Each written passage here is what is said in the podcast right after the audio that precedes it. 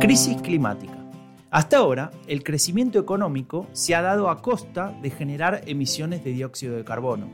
En un contexto de emergencia climática, la pregunta del millón es si se puede hacer compatibles los objetivos de la transición energética con los del crecimiento económico.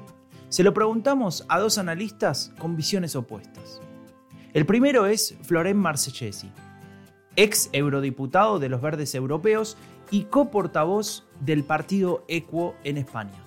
Es el autor del libro Adiós al crecimiento y esta es su posición al respecto. Bueno, cuando hacemos esta pregunta eh, tenemos que pensar y mirar los datos empíricos, tenemos que mirar la ciencia y lo que está pasando de verdad. Y lo que está pasando de verdad, estamos viendo ahora mismo que no es posible un crecimiento infinito en un planeta finito, sobre todo cuando aumenta el PIB, es decir, el crecimiento, el Producto Interno Bruto, también aumentan las emisiones de CO2. Ahora mismo tenemos que bajar de forma radical las emisiones de CO2 para poder cumplir con el Acuerdo de París. Sin embargo, estamos viendo que existe una correlación muy fuerte entre crecimiento y aumento de emisiones, con lo cual tenemos que encontrar fórmulas alternativas que permitan bajar las emisiones y tener un sistema económico próspero. Por eso es importante separar el clima del crecimiento. Y además, el crecimiento hoy en día tenemos que saber que no es sinónimo de bienestar. Son dos términos distintos. Tenemos también que aprender a separarlos. Es posible conseguir bienestar, mejor calidad de vida y salud sin crecimiento. Y además, como último punto, estamos viendo que el crecimiento está bajando desde hace 50 años, lo dice hasta la OCDE, con lo cual el crecimiento es un valor del pasado, no del futuro. Viendo esta situación, ¿qué podemos esperar de unos políticos valientes, de un gobierno del siglo XXI? Pues que tenga en cuenta esta realidad y que lo ponga realmente en práctica, es decir, que deje de ser y de omniburarse con el crecimiento, con el Producto Interno Bruto, que no es un indicador de la riqueza, del bienestar y sobre todo de la riqueza ecológica, y que busque otros indicadores que incluyan realmente los límites del planeta y en este caso la cuestión climática. Esto es una urgencia. Y además un gobierno, políticas públicas que piensen que el objetivo central es conseguir cubrir las necesidades básicas de las personas dentro de los límites del planeta, que crezca o no crezca el PIB. Esto es totalmente secundario. Lo más importante es lo primero, las necesidades de las personas dentro de los límites del planeta. Y por último, esto significa también, y me gustaría que en el Congreso hubiera este debate, porque el crecimiento ha terminado por razones claras, científicas, empíricas. Ahora mismo necesitamos una eh, economía del postcrecimiento y lo tenemos que plantear con valentía en el Congreso y buscar soluciones para aportar al mismo tiempo a las personas justicia y sostenibilidad. Pedro Fresco es analista en energía y ha escrito el libro El futuro de la energía en 100 preguntas. Su posición es diferente. Él sí cree que el crecimiento económico y la transición energética son compatibles. Lo argumenta de la siguiente manera. Eh, es verdad que históricamente, hasta este momento, el crecimiento económico ha estado relacionado con unas mayores emisiones. Cualquier correlación histórica que hagamos con el suficiente plazo nos va a dar esa realidad. La cuestión es que eso es el pasado. Tenemos que ver si se puede en el futuro.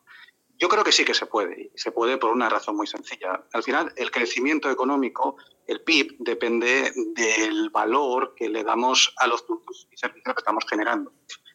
Y las emisiones dependen fundamentalmente del gasto energético, del consumo energético para fabricar y poner a servicio de los consumidores esos productos y servicios, eh, y luego también del impacto de las emisiones que tiene esa generación energética. Al final, si analizamos los dos conceptos, veremos que la relación eh, no, no es estricta, no tiene por qué estar tan relacionada. Pues, por ejemplo, tenemos casos en que lo vemos. Eh, hay productos que son iguales, que se fabrican en distintos países con distintas generaciones eléctricas que tienen eh, emisiones asociadas de CO2 muy distintas y se deben a las matrices energéticas de esos países. Podemos ver también en el mercado que hay muchos productos que tienen más valor económico, más valor que le otorgamos y realmente tienen menos consumo energético en su producción y menos emisiones en su producción que otros que tienen menor valor. Entonces, esto, esto se, puede, se puede hacer, es posible a la vista de los conceptos. De hecho, ya estamos comenzando a ver en muchos países y algunos años eh, ese desacoplamiento relativo entre lo que son las emisiones de CO2 y lo que es el crecimiento. Por ejemplo, el pasado 2019 las emisiones de CO2 fueron planas, no crecieron respecto a 2018. Sin embargo, el PIB creció alrededor del 3% a nivel mundial. Esto no es la primera vez que pasa, también pasó, por ejemplo, en 2014.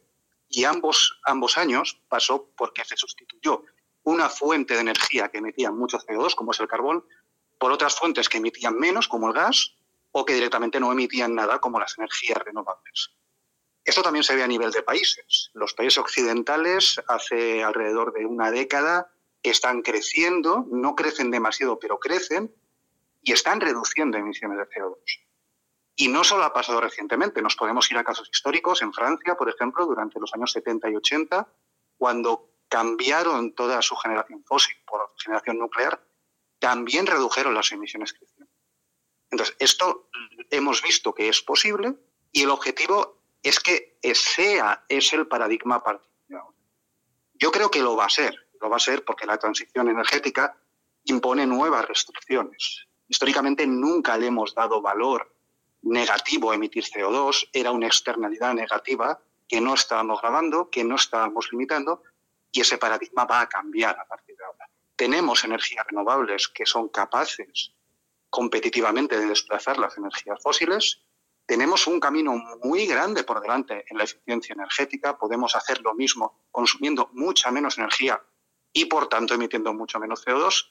Y vamos a comenzar a establecer regulaciones limitaciones e impuestos a lo que es la emisión de CO2. Y eso va a cambiar el paradigma de crecimiento. Pero eso no quiere decir que vayamos a decrecer. No es obligatorio. Vamos a poder crecer, vamos a crecer de otra manera, vamos a crecer en actividades con menores impactos o en las mismas actividades, pero solo en aquellos casos en que podamos hacerlo con menos impacto y vamos a reducir emisiones porque ese es el objetivo que tenemos y es una obligación eh, prácticamente histórica de nuestra generación. La Semana de Agenda Pública, el podcast que te da las claves para entender la política global. Escuchanos todas las semanas.